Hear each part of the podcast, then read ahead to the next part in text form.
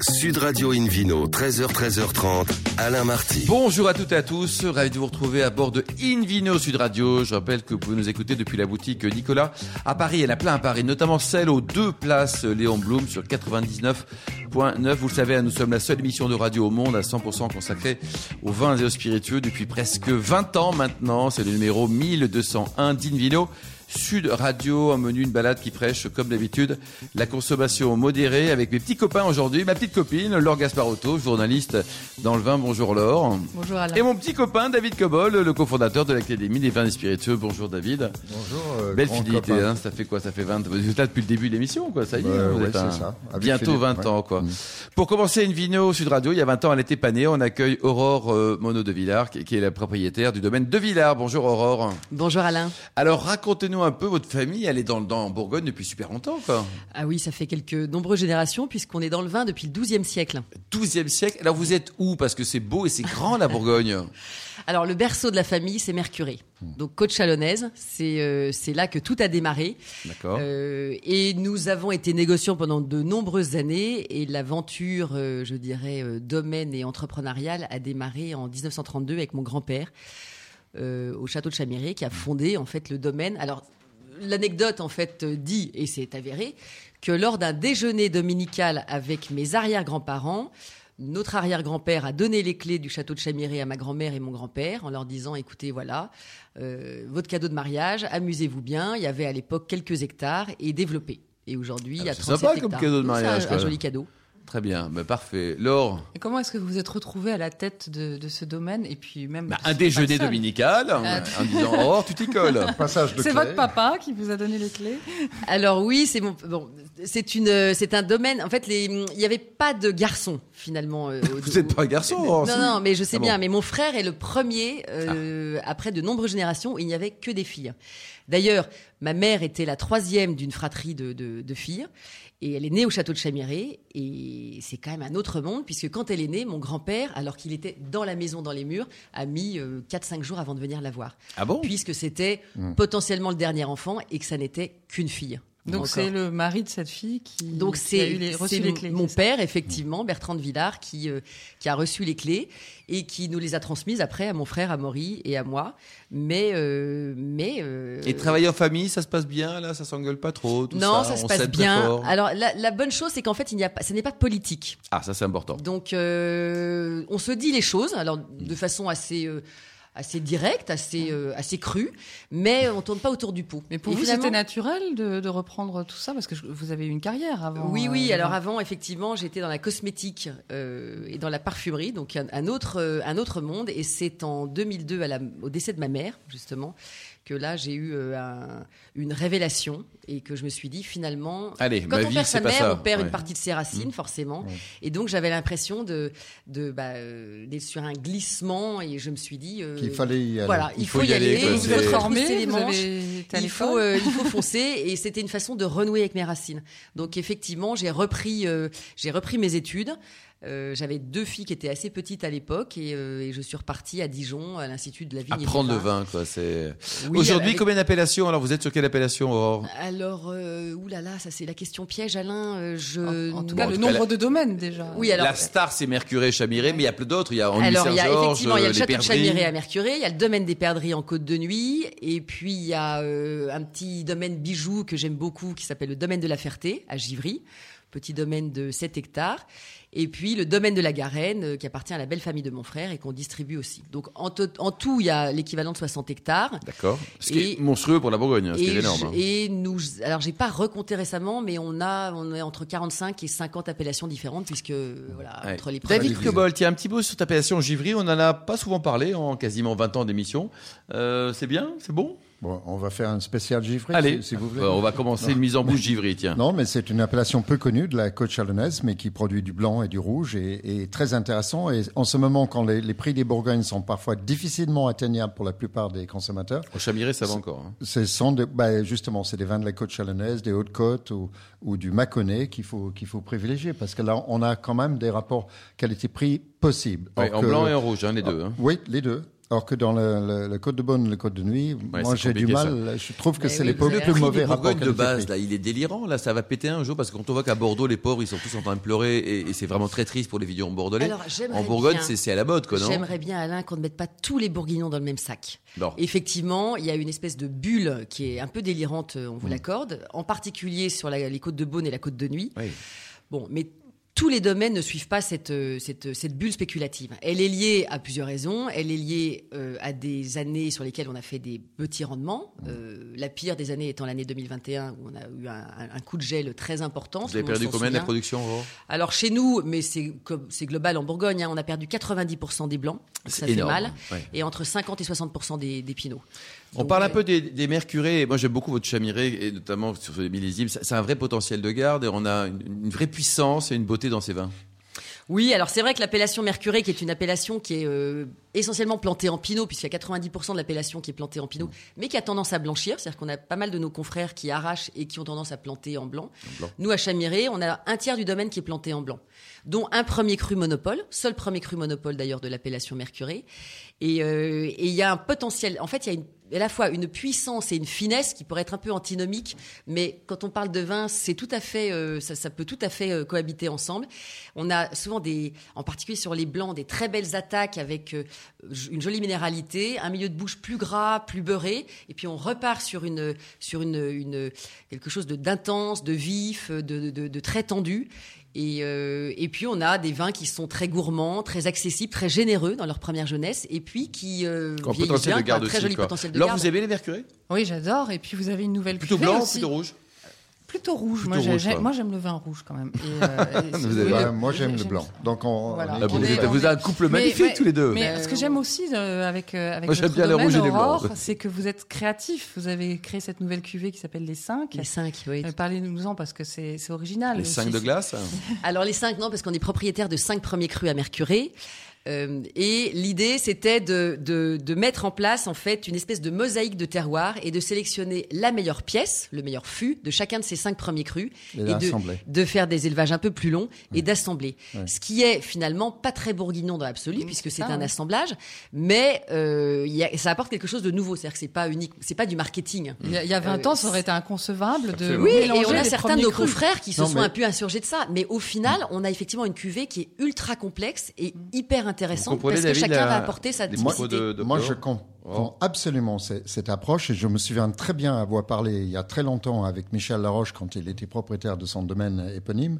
Il m'a dit, qui moi, appartient je- à Vini maintenant. oui, je- il m'a dit, je suis convaincu que si j'assemblais tous mes grands crus de Chablis, je ferais un meilleur vin que chaque parcelle. Euh, L'assemblage, c'est le début de la complexité.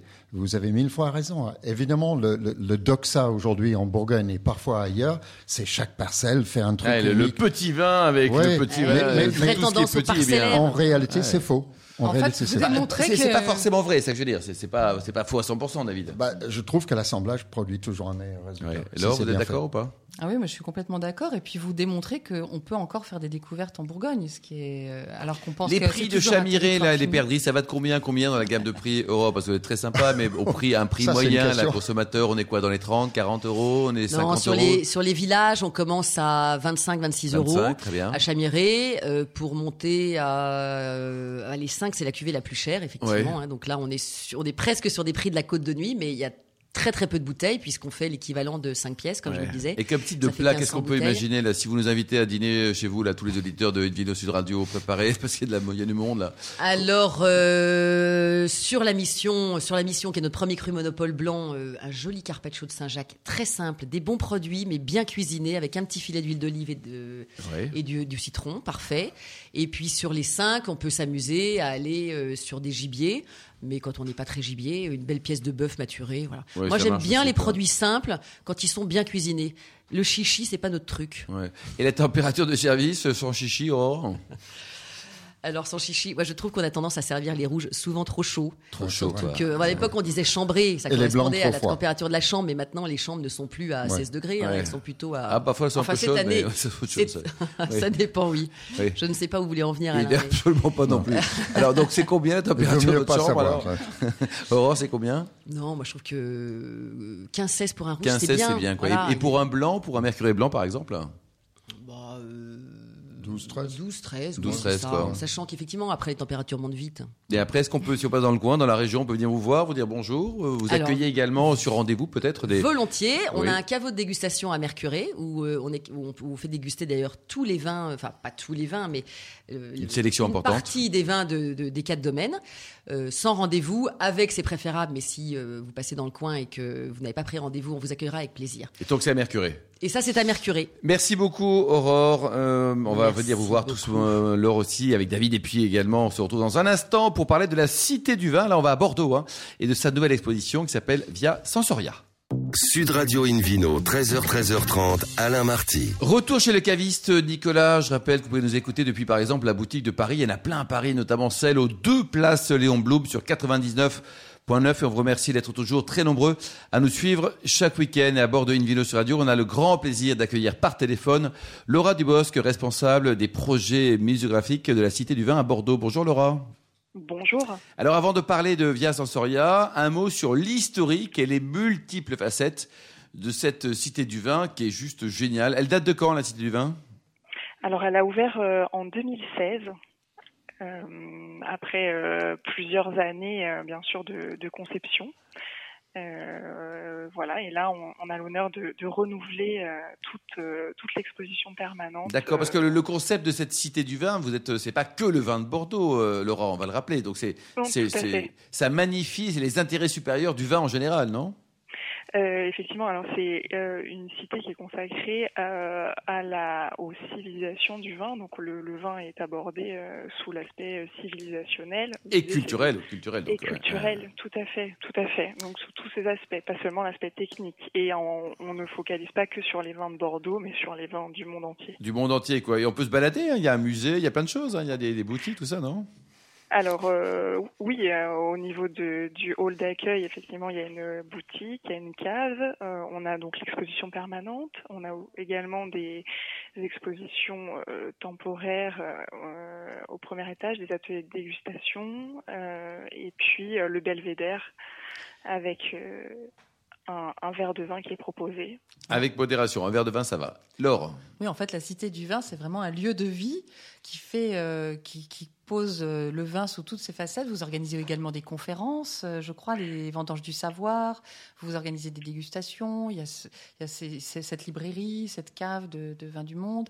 Est-ce que pour vous, le- la Cité du Vin, c'est un musée ou que- comment est-ce que vous le définiriez? une expérience Euh, c'est un lieu hybride qui, euh, qui mêle euh, différentes facettes. On a aussi bien euh, une facette plus musé- muséale avec cette exposition permanente, mais on a aussi euh, voilà une facette plus expérientielle euh, qu'on peut notamment découvrir avec euh, Via Sensoria. Alors est le- justement, racontez-nous. Donc ça, c'est le dernier bébé, si je puis dire. Ça a débuté quand? Alors, euh, ça a ouvert euh, le, euh, excusez-moi, le, le, le 7 avril D'accord, le 7 avril, donc il y a un peu plus d'un mois. 2023, tout Oui. à fait. Et donc là, qu'est-ce qu'il y a de particulier? Donc, bon, Sensoria, on peut comprendre un peu les, les éléments ou les sens qui sont mis en avant? Alors, l'idée, c'est, c'est une offre euh, voilà, expérientielle, sensorielle, où euh, euh, en fait, on déambule au sein d'un parcours à la découverte de quatre saisons, euh, et ça mêle aussi bien de l'art immersif, des, des vidéos, des créations sonores, et des moments de, de, de dégustation euh, où on va se connecter à une boisson, euh, une boisson alcoolisée ou non. hein. L'idée, c'est que ça puisse s'adresser aussi bien aux, aux adultes, aux amateurs de vin, comme aux non-amateurs de vin, aux familles. Euh, voilà, donc c'est une expérience unique. On n'a pas, il n'y a pas d'autre format sur ce modèle. Bon, c'est génial. Et, et combien de temps ça va durer, cette, euh, cette expérience? La- on, peut la, on peut la vivre jusqu'à quand? Ah, on peut la vivre jusqu'au 5 novembre. Jusqu'au 5 novembre. Bon, ben c'est très bien. Et donc, c'est c'est ouvert à, à tout le monde, petit, grand, tout le monde? C'est euh, c'est une expérience qui est ouverte à tous, effectivement, euh, famille, euh, sans souci. Bon, et ça dure combien de temps C'est-à-dire que le parcours, faut prévoir quoi? T- 30 minutes, une heure? Alors, faut prévoir une heure parce que c'est euh, Ouais. une visite qui se fait euh, avec euh, l'accompagnement d'un animateur sommelier, et donc c'est une heure de, de visite. Bon, grand plaisir. Et pour être Com- complet, combien pardon, David? coûte? Ouais, exactement. Combien Combien, combien, coûte le- le- l'expérience? C'est 22 euros le tarif, Oui. euh, le même tarif que pour l'exposition permanente. Euh, voilà, c'est deux offres qui sont euh, distinctes. Merci beaucoup. On, on- Merci. on va venir donc via Sensoria, donc jusqu'à, vous nous rappelez la date, jusqu'au mois de novembre, le 5 novembre, c'est ça Jusqu'au 5 novembre, tout à fait. 5 novembre. Bravo en tout cas. Et la prochaine, exp- et la prochaine euh, exposition, ça sera quoi? Enfin, vous avez un autre thème déjà ou alors c'est encore secret? Pour l'instant, on est en cours de réflexion, tout à fait. Bon, On merci On va beaucoup. déjà faire vivre. Merci. Laura Dubosc. Et bravo en tout cas pour cette super cité du vin de Bordeaux. Nous retrouvons David Cobold, le fondateur de l'Académie des vins et spiritueux, qui va nous parler du rôle de la mémoire dans le vin. La mémoire, par exemple, vous appelez comment vous Euh, bon, est-ce que vous avez un peu de mémoire à la main Pas du tout, non. Bon, alors euh, donc le vin vous permettrait de gagner de la mémoire. Vous vous, savez êtes pourquoi qui, vous, me parler comme ça d'ailleurs Bah, euh, Moi, je suis grand philosophe du vin. vous- Voilà. Vous, le savez bien. Et sur votre gauche, donc c'est qui Euh, Laure Laure Gasparotto, euh, j'ai la mémoire. Tu de l'as reconnu. Vous m'avez On reconnu. peut pas l'oublier. Alors, racontez-nous la mémoire non, dans non, le vin. Ce que j'ai envie de dire, le- le- il est assez rare sont les produits qui vous permettent de voyager dans le temps et dans les deux sens. Champignons, parfois, ouais. ouais. Bah oui, oui, oui, oui, oui. Mais ça, ça fait planer, c'est autre chose. Non, mais Bah, le vin- c'est- donc, je parle pas des consommations de substances illicites ou plus ou moins Mais moi non plus, David, sûrement pas. Un bon plat de champignons. Alors, continuez, allez, continuez. Alors, oui. le vin vous permet de, de reculer dans le temps, figurez-vous. Moi, j'ai j'ai eu l'énorme chance de goûter en Bourgogne euh, des vins du 19e siècle euh, qui étaient extraordinaires encore. Et, et- et c'est toujours un mo- moment émouvant, en dehors de la qualité intrinsèque des, des vins. Et Laure, je crois, a partagé cette expérience aussi euh, à différents moments. Je pense que mon grand-père, mon arrière-grand-père aurait pu goûter le même vin. Donc déjà, ça vous fait voyager dans votre histoire familiale. Ensuite, quand on goûte un vin jeune aujourd'hui, on se projette ipso facto vers l'avenir. On se dit, ce vin peut être goûté par mes enfants, mes petits-enfants, mes arrière-petits-enfants. C'est-à-dire qu'on voyage toujours en permanence dans les deux sens. Moi, je ne connais pas une autre substance alimentaire qui, euh, qui procure cette, cette possibilité-là. Tu veux dire que le vin, c'est un- vraiment une machine à remonter le temps? C'est une machine à remonter et à prolonger le temps. C'est dans les deux sens. Et Évidemment, à émotion liée à ces deux facteurs-là, de dire qu'on se projette vers, vers l'avenir, qu'on se projette vers le passé. Alors, la mémoire du vin est aussi liée à sa propre mémoire. Est-ce qu'on a des souvenirs de est-ce qu'on a des souvenirs de dernière grande bouteille que j'ai goûtée Je- On me pose en permanence la question quelle est la, la bouteille que vous avez aimée le plus? Alors, justement, David Non, mais je suis quelle est la bouteille que je vous aimez suis le plus? incapable de répondre à une telle Vous question. l'avez oublié, vous avez Parce que de je n'ai mémoire, pas hein. assez de mémoire. Ah bon, non, oui, Oui. oui, oui, oui. Non, mais c'est toujours la dernière grande bouteille ou la dernière grande émotion que, que j'ai eue. Ça peut être le cuvée de, de Pierre C'est c'est plein de choses. C'est c'est un moment donné. Et, et la mémoire est toujours. Je suis en train de lire Annie Ernaux en ce moment. C'est extrêmement fort sur le travail de la mémoire, cette femme. Elle parle de vin, elle aime le vin? Elle parle pas de vin, mais elle parle de, de sa mémoire, de la mémoire de d'où elle vient, de tous les parcours qu'elle a fait, euh, tous les événements de sa vie. Et je trouve que c'est extraordinaire, ces détails de mémoire. Et quand, quand je goûte un vin, certains vins en tout cas, ça me rappelle des moments où je l'ai goûté avant, où j'ai goûté un vin similaire ou du même producteur ou de la même région. Donc ça me ramène non seulement en arrière dans le temps, mais dans l'espace.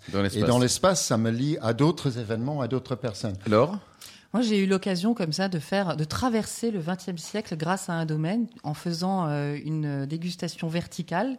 Donc, une dégustation verticale, c'est prendre le même domaine Ouais. et euh, aller loin dans le temps. Et c'était au château Talbot euh, de 1919 à nos jours, de 1919 à 2019. C'était donc un siècle de dégustation et, Et, on chaque a année, il y, avait, euh, réellement- il y avait un millésime. alors, il n'y avait pas tous les millésimes, Majoritairement, mais en tout en cas, tout ouais. cas, ça nous a vraiment permis de traverser le XXe siècle, de voir les modes, euh, de, de, de, de pénétrer vraiment Ouais. Dans l'esprit du temps. Et puis l'histoire de Tu sais, chaque année aussi. hein. L'histoire de chaque année, euh, voir comment on élevait les vins, on- et c'était très très amusant. David Cobol, il y a aussi un paramètre important, c'est-à-dire que mémoire, c'est bien quand on déguste un vin, par exemple à la veille, mais on peut pas retrouver quelque chose qu'on n'a jamais goûté. Ou quand on n'a pas un sentiment, ou une odeur, ou une, impression, on le, ne peut le pas la vin, retrouver. le vin, c'est la permanence de la surprise, de la découverte. Et chaque fois qu'on goûte même la même vin plusieurs fois, on n'est on pas dans le même état physique, physiologique, on n'est pas dans les mêmes circonstances, on n'a pas le même taux d'hygrométrie autour de les mêmes amis autour. Donc c'est une nouvelle expérience presque chaque fois. Jamais un vin se goûte exactement de la même manière. Si je goûte avec avec vous, Alain, avec Laure ou avec euh, n'importe qui, eh ben je vais avoir une autre expérience. Est-ce qu'on peut développer sa mémoire euh, gustative, par Oui. exemple? Parce qu'on a quand même des, des, certains sommeliers qui sont des, des puissances. D'ailleurs, certaines personnes hors sommelier. Je pense notamment à, à des garçons comme Bernard Burchi, par exemple, qui ont une mémoire exceptionnelle. Quoi. Oui. Donc voilà, il n'y a pas que les sommeliers qui ont cette, euh, cette caractéristique. Laure. J'aime bien la phrase de Philippe Forbrac, donc euh, qui n'est pas là aujourd'hui, mais qui Mais dit qu'on on ne boit même. pas, on ne boit pas pour oublier, mais pour se souvenir. Ouais, Il ouais. le dit très régulièrement et j'ai- cette phrase euh, va vrai. bien avec ce que vous dites. C'est- très juste. Euh, L'expérience de la dégustation verticale, je suis mille fois d'accord avec ce que Laure a dit. Moi, j'ai eu cette expérience en Bourgogne chez, chez Bouchard Père et Fils, où on a pu faire des dégustations verticales avec les années en neuf, par exemple, remontant Ah oui. jusqu'à euh, 1889. Euh, ils ont la chance d'avoir gardé ces vins-là en bon état et, c'est extraordinaire, ça. Merci beaucoup David Cobold. Merci également à Aurore de Villard, Laure Gasparotto, c'est Laure, et puis Laura Dubosc également, et aux amateurs de vin qui nous écoutent. Chaque week-end, un clin d'œil à Emma qui a préparé cette émission. Fin de ce numéro d'Invino Sud Radio. Pour plus d'actualités, rendez-vous sur sudradio.fr, invinoradio.tv, la page Facebook ou le compte Instagram. On se retrouve demain, ça sera à 13h pour un nouveau numéro d'Invino Sud Radio. Nous serons délocalisés chez le caviste Nicolas. Nous parlerons de la cave à ne pas louper, les goûteurs de vin à Valence d'Agen, que d'un vin exceptionnel, le château de Targé. Nous serons dans la Loire. D'ici là, excellente euh, samedi. hein, c'est la suite du samedi. Restez fidèles à Sud Radio. Encouragez tous les vignerons français. Surtout, n'oubliez jamais, respectez la plus grande des modérations.